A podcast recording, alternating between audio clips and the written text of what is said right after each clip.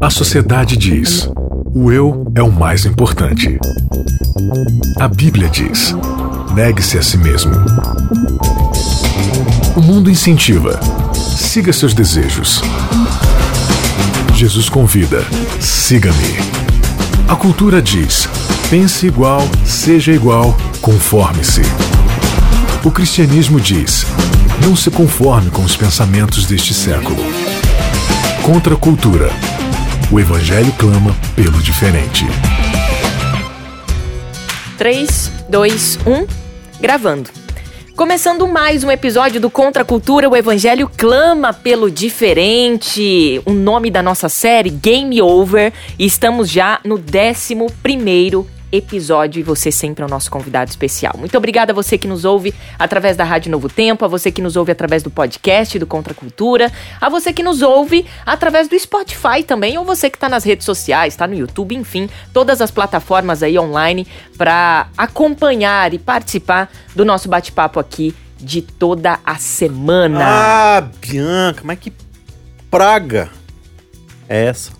Mas que praga é essa? É o título do nosso episódio de Ah, hoje, Maiara Tava Costa. sentindo falta da presença física do Isaac aqui com a gente. Tudo bem, Vamos falar. Isaac? Isaac? Isaac, o nosso nômade gospel. É o nome de Nome de gospel. Que todos os episódios está aí em um lugar do Brasil. Eu, eu estou vindo de rodear a terra e passear por ela. Ah, que Ah, tá ótimo. explicado? De onde vem isso, é?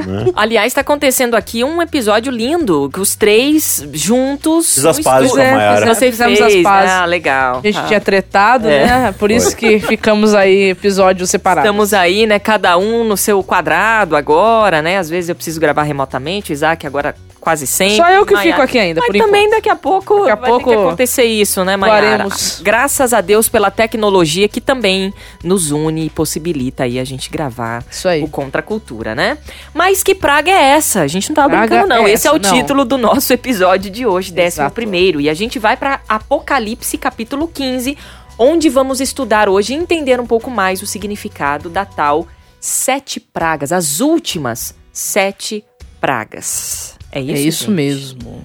Exatamente. E aqui a gente tá entrando numa porção do livro que é realmente ainda não da forma como está descrito aqui, né, pro tempo que está descrito aqui ainda não aconteceu. Essas sete, Cê- essas sete pragas não aconteceram Você vai, você vai até encontrar umas pragas aí no passado, né? Que servirão de base para estas pragas aqui. Né? Mas essas aqui É, ainda. a, a gente também. Então, aquelas pragas lá, porque a lua se tornou em sangue em 1700 e bolinha, as estrelas caíram no céu, tarará, tarará. Não, não tem a ver com essas pragas. Não, não. aqui. Aquilo lá, na verdade, foram sinais, né? Que, que Jesus disse que aconteceria é, an- antes da sua vinda. Pra comprovar que ele tá falando a verdade. Exato, exato. Ou seja, esses sinais apontam para algo que. Apontam, algo maior. apontam para o fato de que você pode confiar na- em, em Deus, Deus. porque a sua palavra não mente. Então, se tudo que ele tá falando tá acontecendo, o fato de que ele falou que vai voltar também vai ser uma realidade. Então, vai confirmando cada vez mais que a promessa dele de voltar é verdadeira. né? Não é pra você ficar marcando data quando acontecer algum fenômeno meteorológico. Né? É só pra você ficar pra- ligadinho. Isso, e, e reafirmar sua esperança na palavra dele. Reafirmar sua fé de que ele é quem ele diz que é e que ele vai voltar. Né? Vamos para a Bíblia então? Vamos. Capítulo Sempre 15. bom, Bianca. Capítulo 15 do livro de Apocalipse. Eu posso já ler o comecinho aqui? Vocês Você pode- fazer alguma É você pode introdução? fazer Você pode, eu acho que você pode ler até os oito primeiros versos, né, amigo? Aí a gente comenta, não é? Então vamos lá. Vi no céu outro sinal grande e maravilhoso. Sete anjos seguravam as últimas sete pragas que completariam a fúria de Deus. Vi diante de mim algo semelhante a um mar de vidro, misturado com fogo.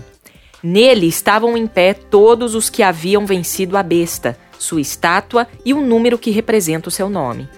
Todos seguravam harpas que Deus lhes tinha dado e entoavam o cântico de Moisés, servo de Deus, e o cântico do Cordeiro, que era este. Grandes e maravilhosas são as tuas obras, ó Senhor Deus, e Todo-Poderoso. Justos e verdadeiros são os teus caminhos, ó Rei das Nações. Quem não te temerá, Senhor? Quem não glorificará o teu nome? Pois só tu és santo. todas as nações virão e adorarão diante de ti, pois os teus feitos de justiça foram revelados. Tem algum texto que você. Você lendo isso aqui, você se lembra de algum episódio semelhante a esse no passado? O próprio texto dá um spoiler aqui do passado, né? Não me veio nada à mente, mas não, é, é- me é familiar. Sim, porque aqui tá falando de o- que os remidos, quando estiverem finalmente a salvo com Cristo, Vão cantar o cântico eles de- vão cantar um cântico, né? O cântico de Moisés. Canto. Quando foi que teve um cântico de Moisés, Bianca? Ah, em, em Êxodo? Sim. Sim. Após que evento? Aí ele falou que, ó, mar de vidro e tal. Tá dando umas dicas aqui, ó. Onde teve um mar ali, que evento foi? Ali. Manifestação com fogo. Uma coluna de fogo barrando tudo. Você lembra dessa história, Bianca? Tenho. Tá vindo alguma coisa na sua tá cabeça? Vindo, tá vindo muitos milagres na minha cabeça. Veja, Muitos eventos. Olha, quando é que teve uma história aí de um povo que passou no meio do mar e teve uma coluna de fogo barrando o exército inimigo? Lembra dessa história? Lembro. Então ele tá fazendo alusão a essa história aqui, né? Quando eles terminam de atravessar o mar, Uhum, né, e os exércitos são vencidos, sim. eles começam a cantar. Bendito é o nosso Deus que nos livrou, fez perecer faraó e seus cavaleiros, né? Então eles cantam ali um hino de louvor agradecendo a Deus pela salvação. Só que antes dessa salvação, antes do cântico, antes aconteceram as dez pragas. Que caíram sobre os egípcios. Que na sequência do texto aqui é sobre isso que João vai falar. Só que João, antes de entrar nas pragas, no contexto do Egito era o seguinte: as pragas caíram é, com o objetivo de manifestar o grande poder de Deus para que os egípcios pudessem Vê que seus deuses não são nada. e que de- o Deus de Israel era o Deus verdadeiro. Então aquelas pragas a princípio, elas não eram punitivas. Aquelas pragas a princípio eram uma- Eram as duas eram coisas, as duas né? coisas, porque da Só que era uma punição de misericórdia. isso, né? isso mesmo. Mas aqui as pragas elas vão cair não mais num contexto salvífico como foi lá no Egito.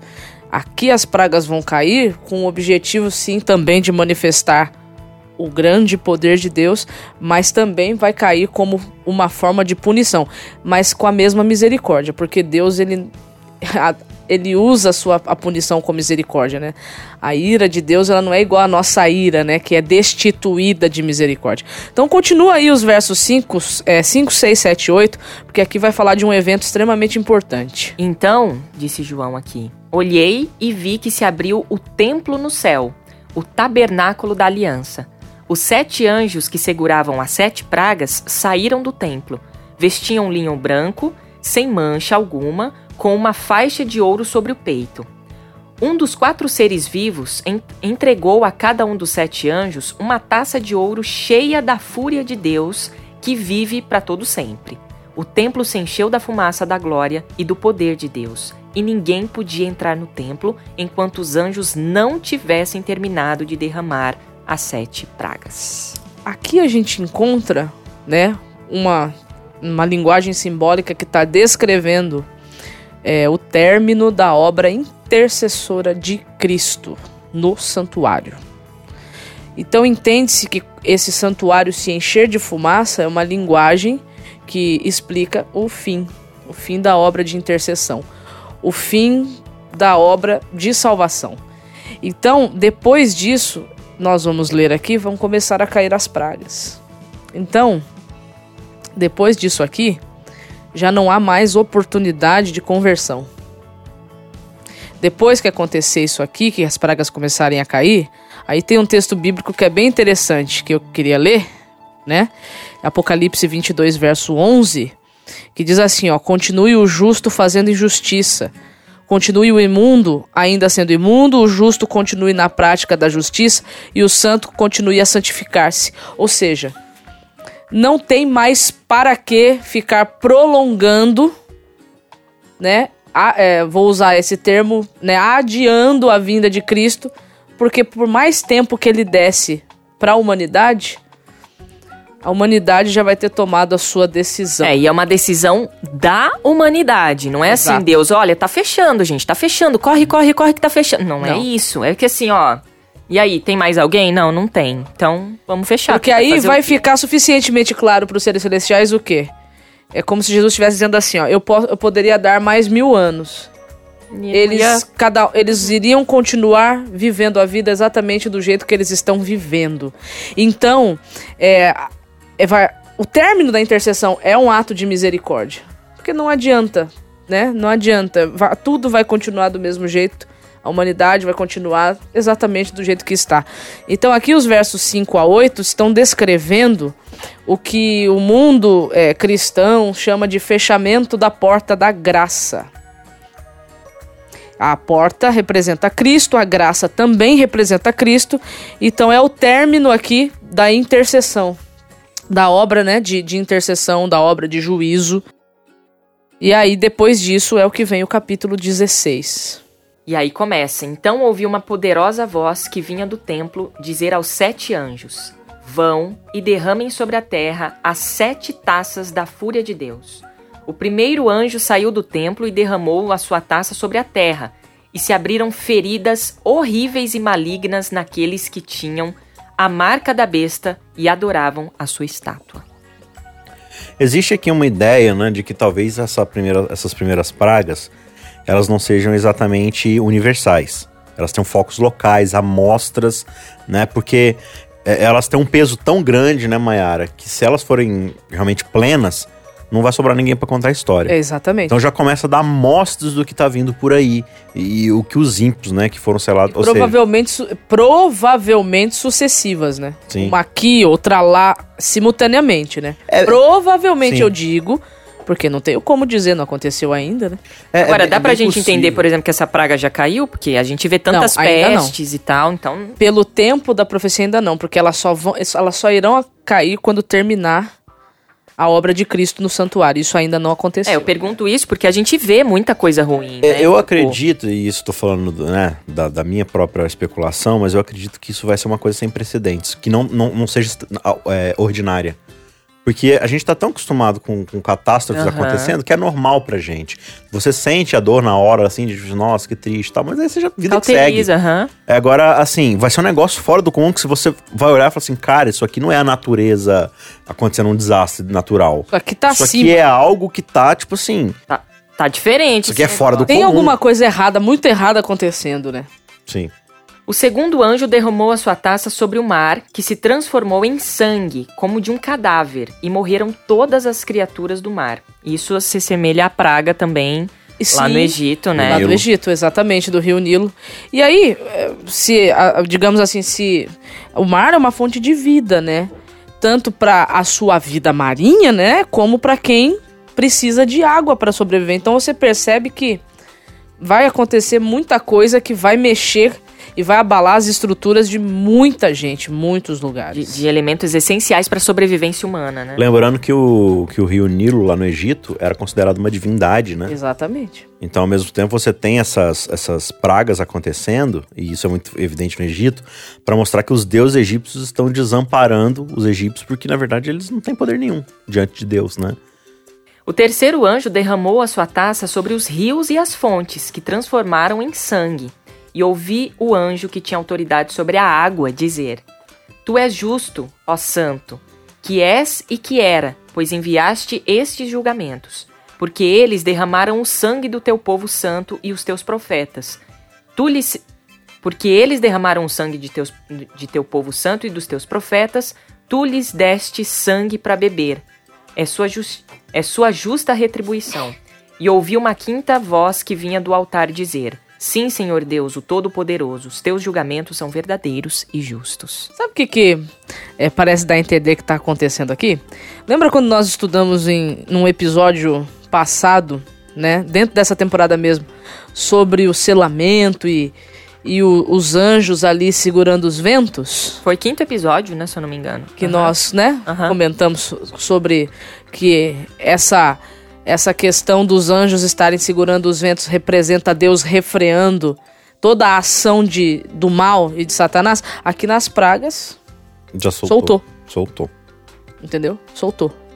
Isso significa que o Espírito Santo está com quem o quer e não está mais com quem não, Não o quer. quer. E agora? Ele já não tem mais poder de convencer. Não assim que ele não tem mais poder, ele Não, tem, ele só tem, que a pessoa não quer mais. Mas não há mais necessidade desse tipo de convencimento. Por quê? Porque a obra de Cristo terminou. né? E agora o resultado de você não ter mais a ação divina na vida das pessoas começam a aparecer, que é as pragas caindo, né? Versículo 8: O quarto anjo derramou a sua taça sobre o sol, que com seu fogo fez queimar as pessoas. Todos foram queimados pelo intenso calor e blasfemaram contra o nome de Deus, que tinha controle sobre essas pragas. E não se arrependeram e nem deram glória a Deus. Você vê que assim, é, a questão do fechamento da porta da graça não é o fechamento de um evento. Exato. É, é, é a- é a mostra clara de uma decisão, né? Então veja, mesmo com esse castigo, o que, que acontece lá no Egito? Quando você vê, por exemplo, a Moisés chegando para fora, falou assim: Faraó, avisa os teus servos que é para pegar os animais e guardar nos currais, né, em posições cobertas, porque vai cair granizo, vai cair não sei o que lá e vai matar os animais. Faraó, né? Como Nem sempre, aí. duvida. Só que o texto diz assim: e alguns servos da casa do Faraó que temiam ao Senhor, ou seja, depois de algumas pragas, eles já estavam acreditando em Deus. Eles foram lá e guardaram os animais. Por quê? Porque eles se arrependeram diante do tamanho poder de Deus. O que, que acontece aqui? Não, Não não, há mais arrepender. assim. Não se arrependeram. Ou seja, aqui só tá provando um ponto. Quem ficou do lado de fora da porta da graça ficou porque quis. E não vai mudar de opinião. E a gente vê isso A- lá a- em Gênesis com Caim. Aconteça o que acontecer, não vai mudar de opinião. Uhum. Ele tá vendo o poder de Deus se manifestando, ele tá vendo que Satanás não tem poder, mas ele fala assim: não, eu vou me manter. Le- levando em consideração isso que você está dizendo e, e olhando para o que aconteceu no passado e o objetivo das pragas no passado, elas ainda têm talvez essa finalidade aqui. Só que mais de no- comprovar. Isso, de comprovação. Por quê? Porque os seres celestiais, eles são os espectadores disso tudo. Então, com as pragas caindo, é, é como se ainda Jesus é, mostrasse para eles e evidenciasse o seguinte: tá vendo? Olha o que está acontecendo. Nem com tudo isso, Uhum. se ainda houvesse tempo para arrependimento, eles não querem. Sabe Olha aquela, lá. aquela frase pedagógica? Se não é pelo amor, é pela. Dor. Aqui a frase é: não dá nem com amor e nem com dor. Não vai. Não vai, eles não querem, não querem. Então a escolha precisa ser respeitada, né? Versículo 10: O quinto anjo derramou a sua taça sobre o trono da besta, e seu reino foi lançado na escuridão. Angustiados, os seus súditos rangiam os dentes, e por causa de suas dores e feridas, blasfemaram contra o Deus do céu, e não se arrependeram de seus atos perversos. Mais uma Ou vez. seja, mais uma vez está sendo ressaltado o seguinte: mesmo que tivesse chance disso, eles não querem. Você E não ainda escuta tem- falando, Deus, quero parar de sofrer, me salva. E não ainda tem, tem, isso. gente que, diante do texto, diante da explicação, diante do significado, fala: Olha aí, tá vendo? Deus é punitivo. Se, se você não fizer isso, Deus vai te matar. Deus vai. E não, não é é uma nada disso. consequência do seu comportamento. É claro que você vai morrer. Porque ele tá mostrando, olha o que é um mundo sem a minha presença. Aí as pragas vêm. Mas olha como o ser humano continua, mesmo sofrendo. Então, assim, não sou eu. O problema nunca fui eu. Eu sempre quis o bem, o melhor, mas eles não querem. Então, Ah, versículo 12. O sexto anjo derramou a sua taça sobre o grande rio Eufrates, e ele secou, abrindo caminho para os reis que vêm do Oriente. Então, então vi saltarem da boca do dragão, da boca da besta e da boca do falso profeta três espíritos imundos semelhantes a sapos. São espíritos demoníacos que realizavam sinais e vão aos governantes da terra a fim de reuni-los para a batalha contra o Senhor no grande dia de Deus, o Todo-Poderoso. É impressionante É, aqui. muitas porque- informações aqui. é, então aqui, vamos lá. esse texto é interessante. Eu queria até que o Isaac, a gente estava conversando antes, né? Queria que você falasse sobre isso, porque isso aqui é muito legal. Então vamos, vamos dissecar aqui rapidamente. É, se você olhar lá no Antigo Testamento os profetas falando sobre o juízo divino, tem um rei, um monarca, que ele é chamado de o rei que vem do Do Oriente. Oriente. Esse cara é Ciro. Uhum. Quem é Ciro? Ciro é o cara que derruba Nabu- é, os descendentes Derruba a de Babilônia. Babilônia, né? Os filhos lá de Nabucodonosor. E ele passa por onde para fazer isso? Pelo Eufrates. Ele desvia o curso do Eufrates e entra pelo canal, porque o Eufrates, ele passa dentro de Babilônia. Babilônia é uma fortaleza, toda murada, im- impenetrável, mas o rio Eufrates, ele entra e pela tecnologia babilônica, ele ele irriga as plantações e tal, ou seja, você não precisa nem sair de dentro dos seus muros para poder cultivar, plantar, viver. Todo o poder de Babilônia está baseado no Eufrates, digamos assim. Sim. Ele depende do Eufrates para ter o Babilônia, seu poder. Babilônia dependia do Eufrates para sua sobrevivência. E aí Ciro veio e fez o quê? Cortou o Eufrates dali. Então aqui a gente começa a perceber o quê? Que todo o grande poder que está investido na besta, no falso profeta, todo, todo esse movimento babilônico pagão que está acontecendo, ele vai começar agora a ser enfraquecido. Né? O Eufrates vai ser cortado, que é o grande apoio. Então, aqui, o que, que a gente pode inferir? E se a Mayra quiser discordar de mim, não tem problema. Que aqui é, o dragão e Babilônia já começam a perder sua influência sobre a nação, sobre as Sim. nações, sobre as pessoas. Porque com tudo aquilo que tá acontecendo, E Babilônia não tá Peraí, fazendo nada para proteger seus assim? súditos. vocês Entendeu? disseram que nos protegeria, mas nós estamos sofrendo desgraçadamente. Como assim? Só que agora não tem mais o que fazer, né? Sim. E aí o que, que vai acontecer? É, e isso aqui pode ser concomitante, pode ser só em específico momento, mas existem aqui os espíritos semelhantes a rãs, que são demônios fazendo milagres e sinais. Isso é muito interessante. Ou seja, é, eles Satanás está tentando uma última atacada para mostrar que ele também é poderoso. Não, olha, tudo, tudo que isso aí que está acontecendo eu também consigo fazer. Só que se você pega as pragas das rãs e volta lá no, Antigo Egito. Testamento no Egito, você vai lembrar que quando Moisés foi lá e bateu no rio, virou sangue, o que, que os, os profetas do farol fizeram? fizeram isso. Replicaram. Aí ele foi lá e fez, né? Replicaram. Foram lá e não sei o que lá, replicaram. Só que quando finalmente Moisés bateu lá e veio rãs e infestaram o Egito, os magos de Faraó não conseguiram replicar. A partir daquele momento eles não conseguiram replicar mais nenhuma praga, porque eles não conseguiam se equiparar nem falsamente ao poder de Deus. Então qual que é a ideia que a gente tem aqui nessa sexta praga? Mesmo Satanás com seus espíritos tentando realizar sinais, a coisa tá tão avassaladora e poderosa que ele não consegue Ele não mais. consegue mais. E aí o que, que vai acontecer? Todo mundo começa a olhar e falar assim: "E, opa, é, Satanás não é tão poderoso assim, não. Babilônia não tem o poder para se equiparar com Deus. E aí o que, que vai acontecer no verso 15? Eu virei inesperadamente como ladrão. Feliz é aquele que me espera alerta e mantém pura as suas vestes, para que não precise andar nu e envergonhado. E aí o verso 16. E os espíritos reuniram todos os governantes e os seus exércitos no lugar que, em hebraico, se chama Armagedon. Explica isso daí que você me explicou. Vamos lá, é bem legal isso daqui. É, Armagedon, na verdade, é uma, trad- é uma tradução, uma transliteração um pouco ruim. O, o hebraico mais próximo seria Hal Magidon.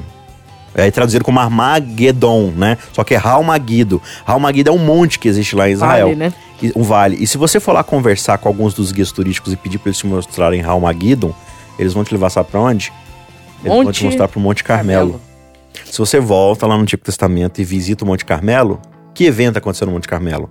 Elias foi finalmente desafiar os falsos profetas de Israel, o rei Acabe, Jezabel, que também é uma figura muito importante porque era uma rainha meretriz, né?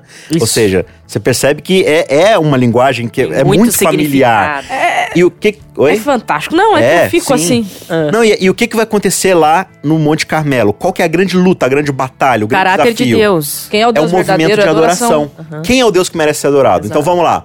Round 1, round 1, vão lá e chamem seus deuses. Coloca fogo aí na oferta. E nada acontece. Aí vem round 2, Elias, Senhor Deus, vem, se mostra. E aí ele vai lá e tchum, destrói tudo, né? Consome ali a oferta. Então fica claro pra todo mundo quem é o Deus verdadeiro. Então aqui, o que, que vai ser essa batalha do Armagedon? Tem gente que fala assim: não, Armagedon vai ser a batalha final, todo mundo se, se enfrentando na base da espada e tiroteio.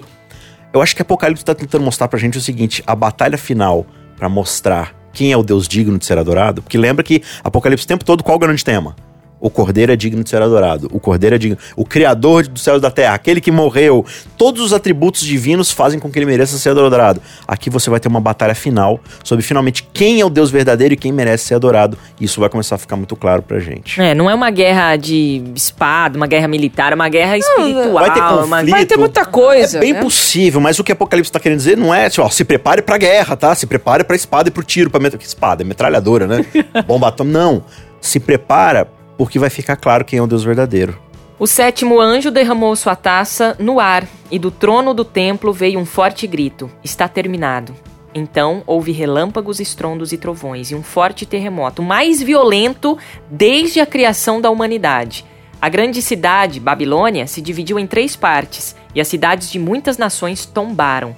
Deus se lembrou de todos os pecados da Babilônia e fez beber do cálice cheio do vinho de sua eh, furiosa ira. Todas as ilhas desapareceram e todos os montes foram arrasados. Houve uma forte tempestade de granizo, com pedras que pesavam até 35 quilos, caindo do céu sobre as pessoas. E elas blasfema- blasfemaram contra Deus nem por assim. causa da terrível praga de granizo. Nem assim.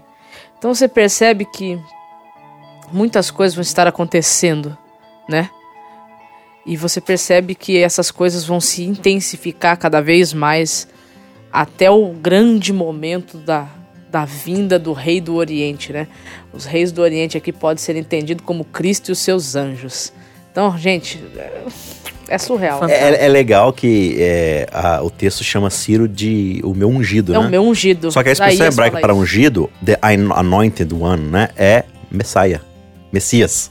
Messias é ungido. Então Ciro é o Messias que vem destruir Babilônia, né? Então Deus chama Ciro de um Messias. Então agora quem é que vem destruir a grande Babilônia? O Messias, Messias. né? Então você vê, cara, Faz sentido. Quando o né? Messias vem a primeira vez, ele causa aquela ruptura em Babilônia. e liberta Israel.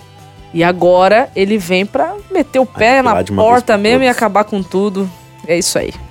E na semana que vem a gente traz mais aqui um capítulo e mais uma conversa. Acabou. A semana que vem é capítulo 17, se der pra você Ó, adiantar já essa hoje, leitura. Hoje deu quase que tranquilo Olha, dois capítulos, hein? Coisa sensacional. Quando você tem um capítulozinho de oito versos, dá pra brincar um pouquinho, né? Gente, até a semana que vem, então, com mais um bate-papo aqui no Contra a Cultura. Valeu, Maiara. Valeu, Valeu, Isaac. valeu. Até Bom. semana que vem, você que nos acompanha. Um beijo pra você. Deus te abençoe. Contra a cultura. O evangelho clama pelo diferente.